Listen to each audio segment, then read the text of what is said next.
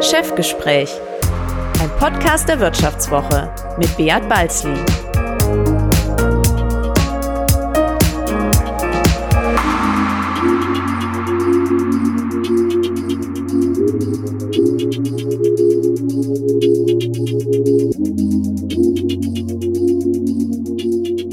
Herzlich willkommen zu einer weiteren Folge des Vivo Podcasts Chefgespräch. Mein Name ist Beat Balzli und ich bin der Chefredakteur der Wirtschaftswoche. Mein heutiger Gast hat mit einem Thema zu tun, das derzeit wie kein anderes den Finanzplatz beschäftigt. Die Insolvenz des Zahlungsabwicklers Wirecard ist wohl der größte Betrugsfall in der Geschichte Deutschlands. Eine verschworene Truppe hat es laut Münchner Staatsanwaltschaft mit gefälschten Bilanzen und Umsätzen zur Spitzenaktie des deutschen Leitindex Index DAX geschafft. Das Unternehmen begleitet mich schon mein halbes Journalistenleben. Immer wieder gab es haarsträubende Gerüchte.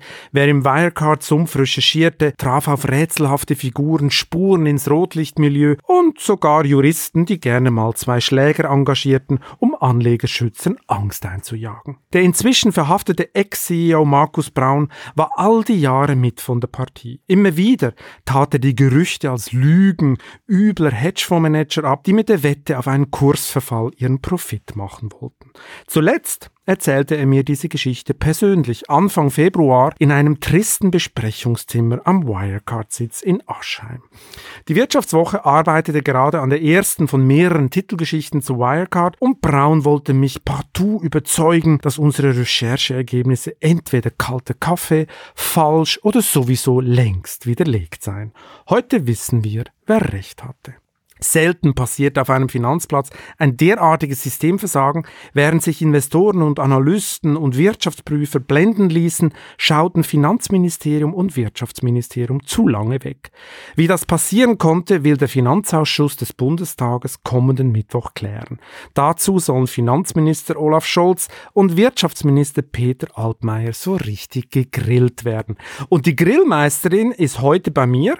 Katja Hessel von der FDP amtiert als Vorsitzende des Ausschusses. Hallo, Frau Hessel, schön, dass Sie da sind. Hallo, Herr Balzli. Ja, Frau Hessel, bevor wir uns um die großen Fragen kümmern, muss ich Ihnen eine ganz indiskrete Frage stellen. Als ausgebildete Rechtsanwältin, Steuerberaterin und FDP-Mitglied legen Sie Ihr Geld doch sicher in Aktien an, oder? Ja, zum Teil schon. Und sind Sie da schon in Versuchen geraten, in den letzten Jahren in den Highflyer Wirecard zu investieren? Lustigerweise lag jetzt Wirecard nie bei mir so richtig in der Interessenslage. Ich habe mich immer so ein bisschen mehr auf die regionalen Unternehmen hier konzentriert und habe deswegen jetzt weder im Wirecard-Skandal irgendwie Gewinne gemacht, aber auch keine Verluste. Also ich komme jetzt sozusagen super gut aus dem Skandal raus, ganz persönlich. Ja, ganz im Gegenteil zu vielen anderen deutschen Anlegern. Die haben ja beinahe sektenähnlich an die Firma und an, und an den Erlöser Markus Braun geglaubt. Er präsentierte sich ja als eine Art Steve Jobs für Arme. Kritik war tabu. In der Wirtschaftswoche haben wir Wirecard regelmäßig gut dokumentiert in Frage gestellt. Wir haben sogar Reporter nach Dubai geschickt, die dort vor verschlossenen Türen von Geisterfirmen standen. Trotzdem wollte es keiner glauben. Vivo-Reporter wurden stattdessen in den sozialen Medien übel beschimpft. Was glauben Sie, Frau Hessel, machte die kollektive Sehnsucht nach der eigenen Silicon Valley Story diese deutschen Anleger blind? Ich glaube, zum Teil war es schon so man hat schon den Hoffnungsträger gehabt, wir kriegen jetzt hier ein zweites Silicon Valley, wir haben hier einen super Tech-Konzern DAX 30, der überall mitspielen kann. Und ich kann es mir fast nicht anders erklären, dass dann natürlich jeder an die Story glauben wollte und alle, die irgendwas dagegen gesagt haben, auf dem Neidfaktor unterwegs waren weil ansonsten ist das ja fast nicht möglich im Nachhinein, wie so etwas überhaupt passieren konnte. Mhm. Es muss wirklich diese kollektive Sehnsucht hat alle, hat wirklich alle blind gemacht. Äh, ich gehe ja davon aus, in Bayern war man doch sicher auch stolz auf Wirecard. Sie haben ja äh, dort als Staatssekretärin mehrere Jahre gearbeitet. Hatten Sie nie was zu tun mit der Firma? Wir hatten lustigerweise in meiner Zeit im Bayerischen Wirtschaftsministerium wirklich nichts mit Wirecard zu tun. An uns ging die vorbei. Es ist jetzt auch was, wo man hinterher sagen kann, Gott sei Dank, man kann sich da jetzt auch keine großen Vorwürfe machen, aber andererseits muss man sich natürlich auch überlegen, warum ging die Firma auch an dem bayerischen Wirtschaftsministerium zumindest in unserer Zeit vorbei? Wo hatten sie ihre Kontakte? Weil es kommt ja gerade schon raus, dass es die politischen Kontakte wohl zu jeder Zeit gegeben hat. Mhm, absolut. Da kommen wir noch dazu. Vorher noch was zu, so, zu der verletzten deutschen Seele, dieser Komplex, äh, den, der so da ist. Warum gibt es kein Google, Facebook oder Amazon Made in Germany. Meine Digitalisierung ist ja auch ein Thema von Ihnen. Äh, warum gibt es das eigentlich nicht? Ich glaube, wir bei manchen Sachen, bevor wir irgendwas entwickeln, immer zugleich auch auf der Bremse stehen. Wir haben 2017 als FDP ja den Wahlkampfslogan gehabt, Digital First, Bedenken Second, für den wir auch oft gescholten worden. Aber es ist schon so ein bisschen der Punkt. Wir denken erstmal nicht in Chancen, sondern wir denken als Deutsche sehr, sehr gerne in Risiken. Und deswegen ist, glaube ich, bei uns es auch schwer, dass so die ganz großen Ideen hier entwickelt werden und in 1.1 gibt, wo ja Deutschland nun wirklich Weltmeister ist, dann ist es Bürokratie. Und man sagt ja auch immer, in Deutschland hätte auch niemals ein Apple gegründet werden können, weil allein schon die Betriebserlaubnis fürs Computer zusammenschrauben in der Garage hätte es nicht gegeben. Dummerweise werden jetzt die Bedenkenträger in Deutschland natürlich durch den Fall Wirecard bestätigt, oder? Mit dem Zusammenbruch des Kartenhauses liegt jetzt auch die eh schon schwach ausgeprägte Aktienkultur in Trümmern. Die Linken trommeln aus aktuellem Anlass bereits gegen Aktien als Altersvorsorge. Können Sie denn die Skepsis der Deutschen verstehen? Also es ist ja natürlich schwierig in der Niedrigzinsphase und wenn man sagen muss, wir haben auch ein Altersvorsorgesystem, wo jeder privat vorsorgen muss und Aktien eigentlich ja ein sehr, sehr guter Part sind für einen Teil Teil der Altersvorsorge hilft halt jeder Skandal, den wir im Aktienbereich haben, da überhaupt nicht. Wenn ich an den Start der Telekom-Aktie denke, großes Versprechen, was dann hinterher nicht passiert ist, jetzt Wirecard. Ich sehe es schon die Schwierigkeit, dass man damit natürlich wieder die Kleinanleger verunsichert es weniger gibt, die ihr Geld in Aktien anlegen wollen. Und es gibt halt leider, das sind wenig Alternativen momentan in der Niedrigzinsphase. Das wird ganz schön schwierig. Und der Staat schürt ja diese Skepsis eigentlich, weil im Fall von Wirecard spricht die Staatsanwaltschaft jetzt von einem gewerbsmäßigen Bandenbetrug im Umfang von rund 3,2 Milliarden Euro. Die Aufsichtsbehörden über den Finanzplatz haben völlig versagt. Felix Hufeld, Präsident der Bundesanstalt für Finanzdienstleistungsaufsicht, gibt das sogar mehr oder weniger offen zu. Seine Behörde hat mit einem Shortseller-Verbot sogar Wirecard vor den berechtigten Angriffen der Hedgefonds geschützt. Muss der Mann nicht sofort zurücktreten? Also ich bin immer ganz vorsichtig, wenn man nach den ganz schnellen Rücktrittsforderungen ruft. Man muss einfach mal gucken, wo eigentlich die Fehler lagen. Das ist ja auch die Sitzung, die wir jetzt nächste Woche Mittwoch haben. Wir hatten den Herrn Hufeld in der letzten Sitzung im Finanzausschuss. Lustigerweise war das sein jährlicher Besuch. Da wussten wir noch gar nicht, wie wir die Einladung ausgesprochen hatten, dass wir uns jetzt dann so intensiv mit Wirecard beschäftigen werden, obwohl Wirecard schon immer ein Thema war, wenn der Herr Hufeld im Finanzausschuss war. Aber wenn sich das so bestätigt, sage ich mal, wie sich das anzieht, dann denke ich auch, dass dir Herr Hufeld seinen Posten räumen muss. Was glauben Sie? Sie haben ja gesagt, äh, Wirecard sei schon immer ein Thema gewesen, wenn Herr Hufeld zu Gast bei Ihnen war. Das müssen Sie mir ein bisschen genauer erklären. Also es, es, also das hat jetzt nicht alle total überraschend getroffen, dieses Thema, oder wie? Naja, es gibt ja die Gerüchte nicht erst seit diesem Jahr, sondern die Gerüchte um Wirecard, haben Sie ja auch gesagt, gibt es ja schon viel, viel länger. Und natürlich war dann immer, wenn der Chef der BaFin in den Finanzausschuss kommt, auch dieses Thema Wirecard ein Thema. Die Opposition hat nachgefragt, hat sich auf Antworten gedrängt, die wir aber in dem Punkt auch nicht gekriegt haben. Wir sind dann natürlich schon ein bisschen runtergebügelt worden, das ist alles in Ordnung. Und der zweite Punkt, der dann ja immer kommt, ist auch noch, und im Übrigen ist es ja auch ein Geschäftsgeheimnis, können wir hier gar nicht sagen. Und da sind wir jetzt ja mit der Sitzung nächste Woche ein ganzes Stück weiter. Wir werden jetzt mal klären, was eigentlich die Politik wusste, wo die politischen Verantwortungen hm. auch sind. Weil auch der Herr Hufeld ist nur Chef einer Behörde, die direkt dem Bundesfinanzministerium, somit dem Bundesfinanzminister Olaf Scholz unterstellt ist. Aber wenn ich Sie richtig verstehe, hat Herr Hufeld in den vergangenen Sitzungen, also nicht nur in der letzten Befragung, sondern auch vorher, eigentlich äh, Wirecard immer relativ positiv dargestellt oder äh, hat, hat diesen, diesen äh, angeblichen Skandal nicht gesehen. Also zumindest hatte die Versuche der Opposition, die hier na nachgefragt oder des Finanzausschusses, das war eigentlich der Finanzausschuss insgesamt, das war jetzt nicht nur Opposition, dass man da versucht hat, ob irgendwas ist, hat er immer runtergespielt. Wir hatten nicht die, gro die große Aufregung, dass wir die Lampen auf Rot setzen, sondern wir sind ein Stück weit abgebügelt worden. Hm. Der meinte so, das sei ein normales Treiben bei der Börse. Da gibt's halt Hedgefonds, die ein bisschen spekulieren und so, aber alles im grünen Bereich, oder wie? Alles aus seiner Sicht in Ordnung. Es ist alles viel in den Medien, was hier aufgebauscht worden ist. Und wir müssen uns da keine größeren Sorgen machen. Die BaFin funktioniert. Okay, gut. Auch da haben wir jetzt gemerkt, dass es nicht so ist. Konnte er Ihnen denn schlüssig erklären bei der letzten Befragung, äh, wie es zu diesem Desaster kommen konnte? Weil inzwischen weiß ja auch Herr Hufeld, äh, dass er komplett falsch gelegen ist, wie so manche. Hat er das irgendwie schlüssig erklären können? Also bei uns sind, glaube ich, mehr Fragen offen geblieben, als wir Antworten bekommen haben. Die schlüssige Erklärung war aus meiner Sicht nicht gegeben. Er hat sich hingestellt und hat viel eigentlich auf die Deutsche Prüfungsstelle für Rechnungslegung abgewiesen, auf die DPR, dass sie ja ordnungsgemäß das Verfahren eingeleitet haben, dass die gerade noch ordnungsgemäß prüfen und dass man eigentlich als BaFin auch hätte gar nichts tun können, weil man ja schließlich nur die Aufsicht hat, nicht über den kompletten Wirecard Holding, sondern nur über die Wirecard Bank und alles wäre den richtigen Gang gegangen und man muss sich als BaFin gar nichts vorwerfen. Stimmt aber so ja nicht ganz, oder? Ich meine, Sie haben zwar die Aufsicht nur über die Bank in Anführungszeichen, aber damit haben Sie ja auch ein bisschen die Aufsicht über den Eigentümer der Bank. Wie zuverlässig ist der? Da gibt es ja viele Grauzonen, die eine BaFin nutzen konnte, oder? Natürlich gibt es viele Grauzonen, die sie nutzen konnte und die BaFin war auch trotz zweistufigen Prüfungsverfahren, auf das sie sich jetzt gerade hinausredet, nämlich dass man zuerst die DPR hätte prüfen müssen und dann mit dem Ergebnis wieder zur BaFin zurückgehen könnte, stimmt ja auch nicht. Das haben wir auch als FDP-Fraktion vom wissenschaftlichen Dienst prüfen lassen. Die BaFin hätte jederzeit das Verfahren wieder an sich ziehen können und ich glaube, in der Form wo die Nachrichten sich überschlagen haben, spätestens zu dem Zeitpunkt des KPMG-Prüfungsberichtes, wäre es auch an der BaFin gewesen, dieses Verfahren auf jeden Fall wieder an sich zu ziehen und nicht die DPR, eine ganz kleine private Prüfungsstelle, mal ordentlich weiterprüfen lassen. Hm. Was glauben Sie denn, wurde Hufeld gebremst?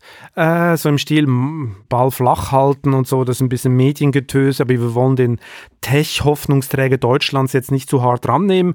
Oder war er wirklich davon überzeugt, dass da ja, dass das jetzt nicht so eilt. Also wenn er davon überzeugt gewesen wäre, dass es nicht so eilt, dann ist es ja eine fürchterlich, also krasse Fehleinschätzung, weil das war nun auf der Hand gelegen, dass der Fall eilt, spätestens seit dem KPMG-Prüfungsbericht, spätestens seit der Ad-Hoc-Meldung, dass es den Bestätigungsvermerk nicht gibt. Und selbst da ist ja seitens der BaFin nichts passiert. Wie weit der Herr Hufeld gesteuert ist, ich glaube, das wird die Sitzung nächste Woche bringen, wenn wir den Bundesfinanzminister natürlich befragen können, wenn wir auch den Bundeswirtschaftsminister befragen können, was sie gewusst haben und wie auch die Anweisungen an die Behörde waren. Mhm.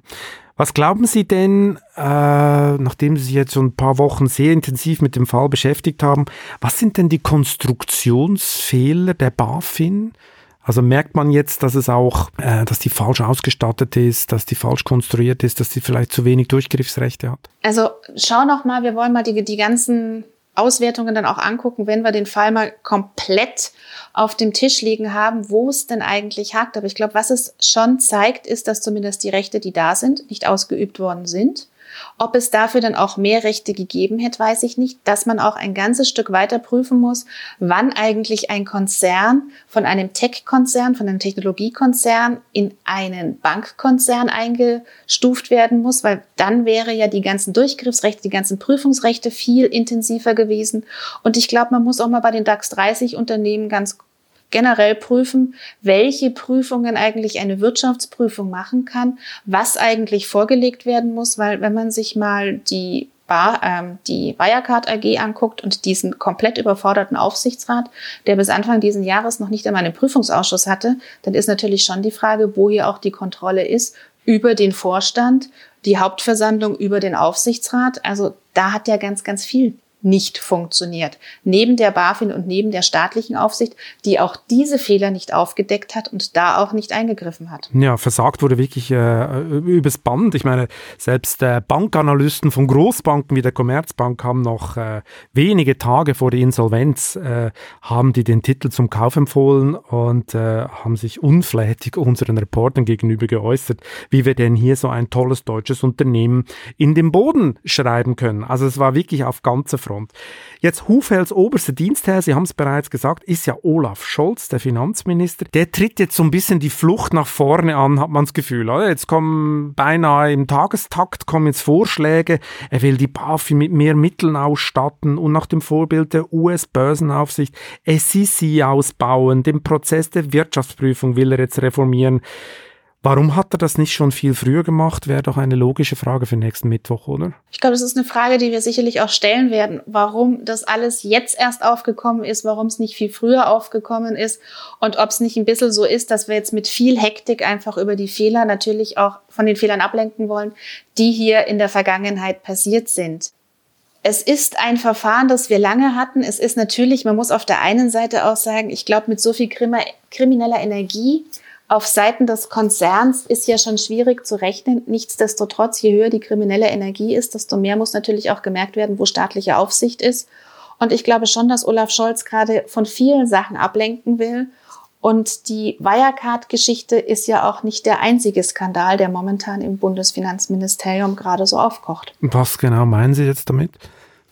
Ich meine damit, dass die FIO, die Einheit für die Geldwäsche, letzte Woche, vorletzte Woche Besuch von der Staatsanwaltschaft hatte wegen dem Verdacht auf Strafvereitelung im Amt. Das ist natürlich auch ein sehr, sehr extremer Vorwurf, den sich gerade der Bundesfinanzminister anhören muss. Absolut, absolut. Kommen wir nochmal zurück zu äh, Wirecard. Ähm, was Scholz jetzt macht, ist so der Klassiker, oder? Man hat einen Riesenskandal äh, und dann sagt man einfach, okay, mehr Mittel äh, ausbauen etc. Aber wie Sie ja vorher schon gesagt haben, äh, gab es ja eigentlich Instrumente, die hätte man nur an, anwenden, äh, anwenden müssen. Was glauben Sie, wie endet das Ganze für Herrn Scholz? Ja, das ist jetzt natürlich ein Stück weit die Glaskugel. Wir sprechen gerade vom wahrscheinlichen Kanzlerkandidaten der SPD für die nächste Bundestagswahl. Ich bin gespannt, ob hier er sich wirklich so schütteln kann, dass nichts an ihm hängen bleibt, weil ich glaube schon, dass er sich ein Stück weit hierfür auch verantworten muss und wir werden versuchen, die Verantwortung auch da abzuladen, wo sie hingehört, nämlich ins Bundesfinanzministerium und beim Bundesfinanzminister. Hm. Und Sie werden ihn auch fragen, warum er eigentlich nicht die Financial Times liest, oder? Das, die haben ja den äh, Skandal schon als erste vor Jahren thematisiert und das ist ja alles öffentlich dargelegen. Das war ja keine Geheimdienstarbeit, diese Wirecard-Geschichte. Äh, da fragt man sich schon, ähm, warum er das so falsch eingeschätzt hat. Haben Sie eine, eine Erklärung dafür? War das halt einfach zu unwichtig oder hat man es einfach verpasst oder hat er die falschen Berater oder hat er sich gesagt, ja, das ist einfach Mediengedöns oder was, was ist so Ihr also, erster Eindruck? Ich glaube, das ist die große Frage natürlich an diesem ganzen Wirecard-Skandal. Der ist ja nicht über Nacht irgendwie hochgekocht, sondern er ist ja über Jahre angekündigt worden. Seit 2015 gibt es Berichte über die Unzuverlässigkeit. Es gibt immer wieder irgendwas. Und wenn man da als Aufsichtsbehörde, als Bundesfinanzministerium nicht wirklich drauf schaut, muss man sich natürlich fragen, ist es einfach Wurstigkeit? Ist es dieses, wir wollen hier dieses zweite Silicon Valley haben, deswegen tun wir alles andere ab? Ist es ein komplettes Versagen oder, das wird der zweite Sache sein, gibt es noch ganz andere Sachen, die bei Wirecard rauskommen, was mich jetzt inzwischen auch nicht mehr wundern würde, weil nun ja jeden Tag irgendwas anderes Neues rauskommt. Vielleicht gab es auch noch ganz andere Kontakte in die große Politik, in die Bundesregierung, als die, die bis jetzt jeden Tag hier aufkochen. Jetzt äh, machen Sie mich aber sehr, sehr äh, neugierig. Äh, was deuten Sie denn da an? Ich, also es ist wirklich, es ist so ein ganz komisches Gefühl. Bei Wirecard kam jeden Tag etwas anderes, wo man nicht wusste oder wo ich nie damit gerechnet hätte. Und manchmal fragt man sich ja schon, ob die schützende Hand nicht von ganz, ganz oben auch über die Wirecard kam, was es noch für Interessen gab. Es gibt jetzt seit neuestem Geheimdienstgerüchte über den Herrn Masalek. Es ist einfach so spannend, dass man gar nicht weiß, wo eigentlich das Ende ist. Mhm, absoluter Thriller. Man hat ja ein bisschen das Gefühl, ähm, so geht es zumindest mir, weil ich die Firma schon seit Jahren ein bisschen begleite. Es würde mich nicht erstaunen, wenn noch so ein Geldwäsche-Thema aufkommt wenn noch so vielleicht sogar äh, das ein oder andere Verbindung in so Richtung Rotlicht, organisierte Kriminalität ähm, das wäre vielleicht auch nicht auszuschließen. Aber kommen wir doch noch zu einem Mitarbeiter von Herrn Scholz. Der, dazu werden Sie ihn sicher auch befragen. Sein Staatssekretär Cookies. Der wird ja ein Thema sein. Er hat sich Ende 2019 mit Braun getroffen. Dabei waren offenbar die Ermittlungen der BaFin, äh, die ja teilweise in die falsche Richtung ging, äh, wegen Marktmanipulation und auch die Sonderprüfung der KPMG ein Thema. Ich frage mich da, Darf das ein Staatssekretär trotz Ermittlungen den CEO einer verdächtigen Firma treffen? Also es ist natürlich ein großes, ja, es kam große Verwunderung auch bei mir auf, als ich davon gehört habe. Herr Dr. Cookies blieb auch etwas vage, was dieses Gespräch angab. Es gab ja letzte Woche eine Telefonrunde, auch mit dem BMF, bei dem auch Herr Dr. Cookies da war, zu dem übersandten Bericht des BMF auf Fragen des Finanzausschusses. Also natürlich werden wir hier auch nochmal weiter nachfragen müssen. Wir sind immer noch nicht zufrieden mit allen möglichen Ant mit den Antworten, die wir bekommen haben auf den ganzen Hergang. Was hat denn Herr Cookies gesagt, was er da gemacht hat bei Herrn Braun? Er hat sich relativ daraus rausgerufen, also rausgeredet. Er hat jetzt nicht so viel gesagt, was ich jetzt hier sagen könnte. okay, also Sie waren nicht schlauer nach dem Gespräch. Ich war nicht viel schlauer nach dem Gespräch, nein. Okay. Wir hatten es ja schon, für Scholz und die SPD steht da jetzt einiges auf dem Spiel, oder? Er ist der einzig mögliche Kanzlerkandidat. Die Wirecard-Affäre könnte ihm schwer schaden. Allerdings droht ja auch der CDU so ein bisschen ungemacht. Die hat ja gerade Glück, dass der Finanzminister SPD ist. Die Kanzlerin legte auf eine China-Reise trotz BaFin-Untersuchung ein gutes Wort für Wirecard ein, weil die Aschheimer ein höchst dubioses chinesisches Unternehmen übernehmen wollten. Zudem untersteht Wirtschaftsminister Peter Altmaier die Aufsicht über die Wirtschaftsprüferkammer. Im Gegensatz zu Scholz ist Altmaier aber auffällig still, habe ich das Gefühl. Können Sie sich das erklären? Ja, ich bin da jetzt auch gespannt auf den Finanzausschuss nächste Woche. Er hat sich ja bereit erklärt zu kommen. Er will uns auch Rede und Antwort stehen, was er denn dazu sagt. Ich meine, das normale Vorgehen ist ja, dass sich die Bundeskanzlerin im Ausland für Unternehmen einsetzt, ist ja eigentlich nicht so ungewöhnlich, dass man sich für Unternehmen einsetzt, die Gegenstand einer Untersuchung sind, ist jetzt vielleicht schon ein bisschen unglücklich und sehr ungewöhnlich, dass die Kanzlerin sich so oft so explizit für Unternehmen eingesetzt hat, habe ich jetzt auch nicht mitgekriegt. Also auch da wird es spannend sein, was der Herr Altmaier so erzählt. Mhm. Ich meine, vielleicht hat er einfach im Gegensatz zu Herrn Scholz nichts mehr zu verlieren und geht darum nicht in die Offensive. Oder er war ja vor Corona eigentlich weg vom Fenster und erlebte jetzt dank der Krise einen zweiten, aber sicherlich seinen letzten äh, politischen Frühling. Äh, was genau wollen Sie Altmaier fragen? Also wir werden natürlich vor allem auch fragen, weil man muss ja, äh, was die Aufsicht über die Wirtschaftsprüfung tut, weil die ist ja dem Finan ist ja dem Bundeswirtschaftsministerium untergesiedelt, wo hier die Haken sind, weil es ist ja auch da nichts aufgefallen. Also EY prüft seit elf Jahren den gleichen Konzern. Seit 2015 hört man jetzt, gibt's Verdacht auf Bilanzmanipulation. Und das ist auch der Aufsicht über die Wirtschaftsprüfer nicht aufgefallen. Auch hier wird sich ja Altmaier Fragen stellen müssen, wie das denn eigentlich sein kann, wo hier das Versagen einer Behörde ist, die ihm untergeordnet ist. Absolut. Ich meine, EY, das ist nicht Thema des Finanzausschusses, aber das ist ja auch eine krasse, ganz eine krasse Geschichte. Oder am Schluss kam raus, dass sie nicht mal die Bankbestätigung eingeholt haben. Da fragt man sich natürlich schon, äh, wie kann, äh, wie kann sowas passieren? Bei Herrn Altmaier liegt ja auch ein bisschen der Verdacht im Raum, dass er immer so ein bisschen gebremst hat. Also die Wirtschaftsprüfe mehr zu regulieren, da mehr einzubauen einzugreifen, da war er jetzt sicher nicht äh, die treibende Kraft. Und bei den Wirtschaftsprüfen steht ja nicht erst seit Wirecard eigentlich der Verdacht fataler Abhängigkeiten im Raum. Man kennt sie viel zu lange, will es sich mit den guten Kunden nicht verscherzen, drückt vielleicht mal ein Auge zu, so der allgemeine Verdacht. Was glauben Sie, kann da als Reform helfen, dass die Wirtschaftsprüfer schneller wechseln? Also nicht elf Jahre, sondern vielleicht nur drei Jahre? Also ich kenne es ja von staatlichen Unternehmen hier, wo eigentlich alle drei Jahre der Aufsichtsprüfer wechseln muss. Dass das jetzt in so einem DAX-Konzern nicht der Fall ist, das hat mich jetzt auch schon sehr verwundert. Ein schnellerer Wechsel wäre sicherlich eine Lösung und vielleicht auch nochmal die Überlegung, wie das dann mit den Aufträgen ist. Also wenn Sie als kleiner Mittelständler einen Abschluss brauchen, der geprüft werden muss, haben sie nicht den Eindruck, dass der Wirtschaftsprüfer bei ihrem Auftrag drei Augen zudrückt und sich freut, dass er den Auftrag hat. Also die Mandanten, die ich jetzt kannte, die einen Wirtschaftsprüfer einen Beschluss, also einen Prüfbericht brauchten, die waren schon eher genervt, weil da jemand kam, der im Endeffekt jeden Stein einmal umgedreht hat. Und warum es dann gerade bei so Großkonzernen ist, wo es natürlich auch eine ganz andere Prüfungssumme gibt, wo man den Eindruck hat, es sind noch nicht mal die grundlegenden Sachen gemacht worden, also Saltenbestätigung der Banken angefordert etc da ist natürlich viel im Argen, wo man einfach mal gucken muss, was macht man mit diesen Großaufträgen. Ich glaube, im Kleinen ist das System des Wirtschaftsprüfens schon sehr, sehr groß, aber bei den Großaufträgen muss irgendetwas passieren. Und wenn es ein schnellerer Wechsel ist, wenn es eine andere Art der Bezahlung ist, wenn es eine Begrenzung im Honorar ist, ich habe auch noch gar kein Gefühl, es ist natürlich auch ein großer, großer Eingriff in die Privatautonomie, die wir so normalerweise eigentlich nicht wollen. Aber bei solchen Skandalen muss man auch mal überlegen, wo dann eigentlich die geeigneten Maßnahmen liegen. Mhm. Sie haben ja vorher erzählt, so ein bisschen von den äh, Gesprächen mit Herrn Hufeld und mit Herrn Cookies. Und das war ja offenbar nicht sehr erhellend. Erwarten Sie eigentlich, dass Sie und Ihre Kollegen nächsten Mittwoch etwas wirklich Neues erfahren werden?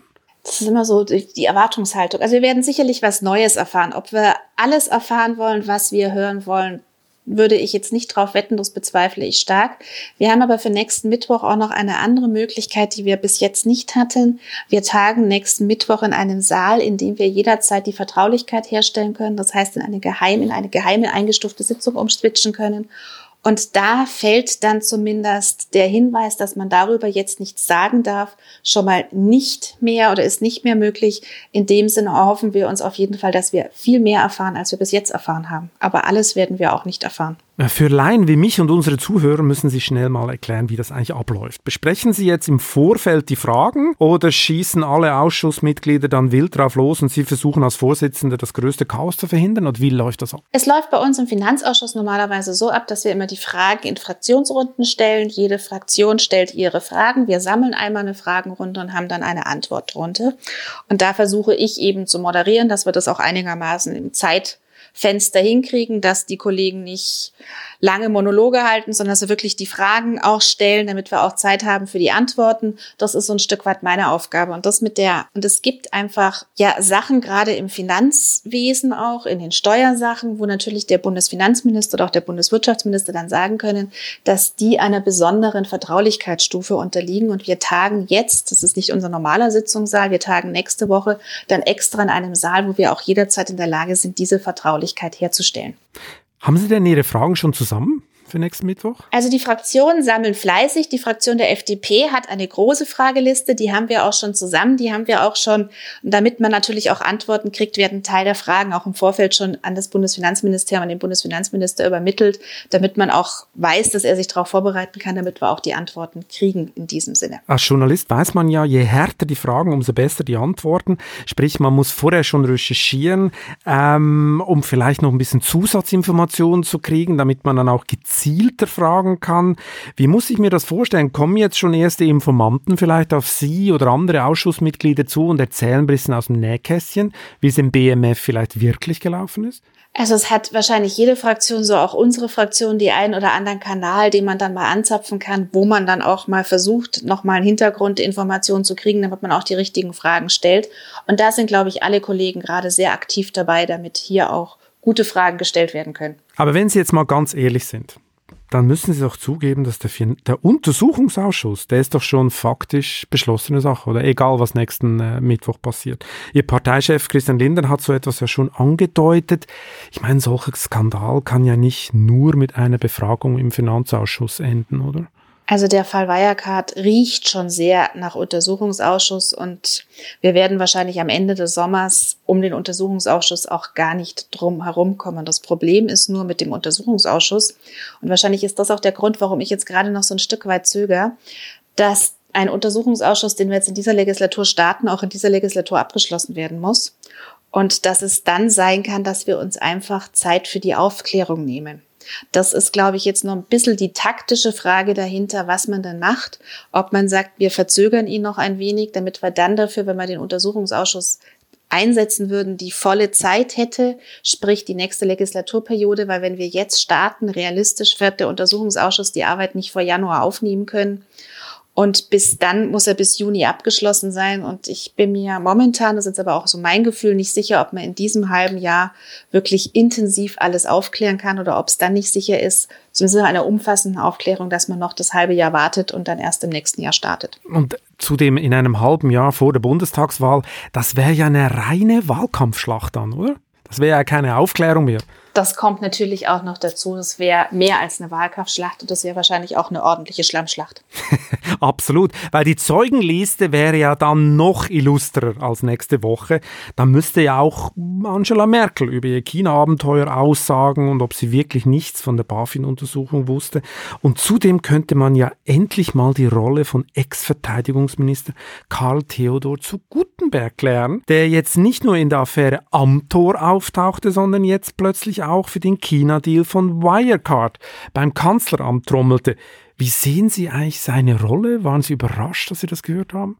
Ich weiß jetzt gar nicht, ob ich sagen soll, dass ich jetzt so richtig überrascht war, weil Herr von und zu Guttenberg ist ja für solche Sachen jetzt, ist ja nicht das erste Mal, dass da was kommt. Das Amtor kam er jetzt wieder aufs Tablett, dass er so kurz danach mit Wirecard schon wieder aufs Tablett kam. Das fand ich jetzt relativ überraschend. Aber die Tatsache an sich fand ich jetzt eigentlich gar nicht so überraschend. Und das zeigt natürlich auch ganz oft, wie verwoben solche Verhältnisse sind, gerade von ehemaligen Politikern noch in die Politik hinein und das macht es auch, finde ich, für den normalen Wähler manchmal sehr, sehr schwierig und unglaubwürdig ist ja auch sehr also unheimlich ein bisschen, oder? Wenn man sich vorstellt, dass eine Firma, äh, über die die Staatsanwaltschaft München sagt, gewerbsmäßige Bandenbetrug 3,2 Milliarden. Also wir, klingt schon mafiös, oder? Dass so eine Firma offenbar über einen Ex-Verteidigungsminister einen direkten Draht ins Kanzleramt hat. Ich glaube, Populisten würden sagen, was für eine Bananenrepublik. Also das Wort Bananenrepublik, schön, dass Sie es erwähnt haben, habe ich in den letzten Wochen auch des Öfteren schon gesagt. Man glaubt eigentlich gar nicht, dass wir hier vom Rechtsstaat Deutschland sprechen. Und dass wir auch im Fall Amtor nochmal dieses, ich zahle jemanden, der mir Kontakt zur Politik verschafft, finde ich jetzt eigentlich auch relativ schwierig, weil eigentlich, sage ich, haben wir ja mit unseren Wirtschaftsministerien, mit den Regierungen, mit allem eigentlich immer einen guten Zugang in die Regierung für jedes Unternehmen und eigentlich ist die Regierung auch für jedes Unternehmen da. Was es natürlich immer ganz besonders gefährlich macht, wenn andere, wenn Unternehmen hohe Summen zahlen, um bei den richtigen Personen sofort vorstellig zu werden. Das hat schon viel von Bananenrepublik und wenig von dem Rechtsstaat Deutschland, den ich eigentlich mag. Zumal wir, wie gesagt, bis zur Kanzlerin haben sie es geschafft. Äh, und die Kanzlerin hat da äh, ganz nett in China ähm, die Türöffnerin gespielt für Wirecard. Äh, das ist schon, das ist eigentlich schon ein starkes Stück. Wir haben jetzt die ganze Zeit in den letzten halben Stunde haben wir über die Verantwortung der Regierung gesprochen. Ich frage mich aber, trifft die Opposition nicht auch eine gewisse Mitschuld? Sie haben vorher zwar erwähnt, bei Huffeld sei immer wieder gefragt worden, hätte das alles aber äh, so ein bisschen runtergekocht. Die Vorwürfe gegen Wirecard sind ja mehrere Jahre alt, aber so erste vorsichtige kleine Anfragen an die Regierung zum Beispiel wurden erst letztes Jahr gestellt. Hätte die Opposition da auch mehr machen müssen? So im Nachhinein ist man natürlich schlauer. Ja. Da hätten wir vielleicht auch viel früher nochmal nachfragen müssen offizieller nachfragen müssen. Ja, ich glaube, das ist so, es passt zu dem ganzen Wirecard-Skandal, dass natürlich überall sich jemand ein bisschen Versäumnisse machen muss und vielleicht hat die Opposition auch die Zähne nicht früh genug ausgefahren. Dieses kollektive Wegschauen, das wir hier beobachten in Sachen Finanzkriminalität, das scheint ja in Deutschland schon fast ein bisschen Tradition zu haben, oder? Nehmen wir, nehmen wir diese Cum-Ex- äh, Geschichte. Das ist eigentlich die zweite super monströse Affäre in diesem Jahrhundert, ein Jahrhundert Steuerbetrug. Der Staat erstattete bei Wertpapiergeschäften gezahlte Steuern doppelt zurück. Man glaubt es nicht. Und wieder hat da das BMF komplett komplett versagt. Äh, ich habe die Geschichte selber mal recherchiert. Man hatte Whistleblower, die beim Minister vorgesprochen haben. Also man wusste schon sehr früh, was da läuft. Aber bis es gestoppt wurde, ging es noch Jahre und der Staat hat Milliarden äh, äh verloren. Das Thema war ja, glaube ich, auch mal bei Ihnen im Ausschuss immer wieder äh, auf dem Tisch. Wie kann das alles sein? Wir hatten es schon mal vom Rechtsstaat Deutschland. Schlendrian, Unfähigkeit, Kungelei. Hungelei ist, glaube ich, das Schwierige. Ich glaube, es ist wirklich ein Stück weit Schlendrian mit Unfähigkeit gepaart, weil wir in vielen Sachen einfach auch viel zu langsam sind. Und gerade wenn man auch Cum-Ex anguckt, auch bei vielen Sachen einfach technisch hinterherhinken. Also mir ist bis heute schleierhaft, wie es eigentlich sein kann in dem System, Erstattung von Kapitalertragssteuer, dass wirklich Kapitalertragssteuer erstattet wird, die nirgends abgeführt worden ist oder doppelt erstattet wird, dass das nicht irgendwo technisch, und diese Lösungen hätte es ja bestimmt auch schon vor zehn Jahren gegeben, technisch besser in den Finanzämtern zusammengeführt wird. Und das ist natürlich auch vielleicht so als kleine Entschuldigung hinten dran ein Thema des Föderalismus, der föderalen Strukturen, die wir haben. Wir haben in Deutschland 16 Finanzverwaltungen. Jedes Bundesland hat ihre eigene und die Zusammenarbeit ist nicht immer die beste. Hm, absolut. Und interessant ist ja auch, dass man auf Whistleblower offenbar nicht so gerne hört. Äh, FT, der FT-Autor Dan McCum, der diese Geschichten aufgedeckt hat, hat ja kürzlich äh, publik gemacht, dass ganz viele Informationen, die er hat und Dokumente, äh, die die Whistleblower zuerst an deutsche Behörden gegeben haben, schon vor Jahren. Und äh, es hat offenbar niemand interessiert. Und bei Cum-Ex war es dasselbe, das weiß ich aus eigenen Recherchen. Da haben Banker ganze äh, PowerPoint-Präsentationen äh, dem BMF zur Verfügung gestellt, wo klar ersichtlich war, was man den Kunden äh, verkauft. Und es ging aber noch Jahre, bis es gestoppt wurde. Also diese, diese Reaktionsfähigkeit, äh, die beinahe inexistent ist, ich glaube, die ist äh, ein Riesenrätsel. Und ähm, ja, vielleicht klären Sie es ja auf äh, nächsten Mittwoch. Wir sind gespannt, Frau Hessel. Vielen Dank für das spannende Gespräch und äh, hoffentlich bis bald wieder mal. Sehr, sehr gerne. Ich bedanke mich auch und wir werden unser Bestes tun, dass wir nächsten Mittwoch sagen können, wir sind ein Stück schlauer im Wirecard-Skandal. Und wenn Sie, liebe Zuhörerinnen und Zuhörer, nach diesem Gespräch lieber in Immobilien statt windige Tech-Aktien investieren wollen, sollten Sie sich zuerst die neue Vivo kaufen. Da lesen Sie, ob es sich wirklich lohnt. Das war Chefgespräch, ein Podcast der Wirtschaftswoche mit Beat Balzli. Unser Podcast wird produziert von Sandra Beuko, Anna Höhnscheid und Ellen Kreuer. Neue Folgen erscheinen immer freitags. Wie Sie unseren Podcast abonnieren können, dazu finden Sie alle Informationen unter vivo.de/podcast. Herzlichen Dank fürs Zuhören und bis zum nächsten Mal.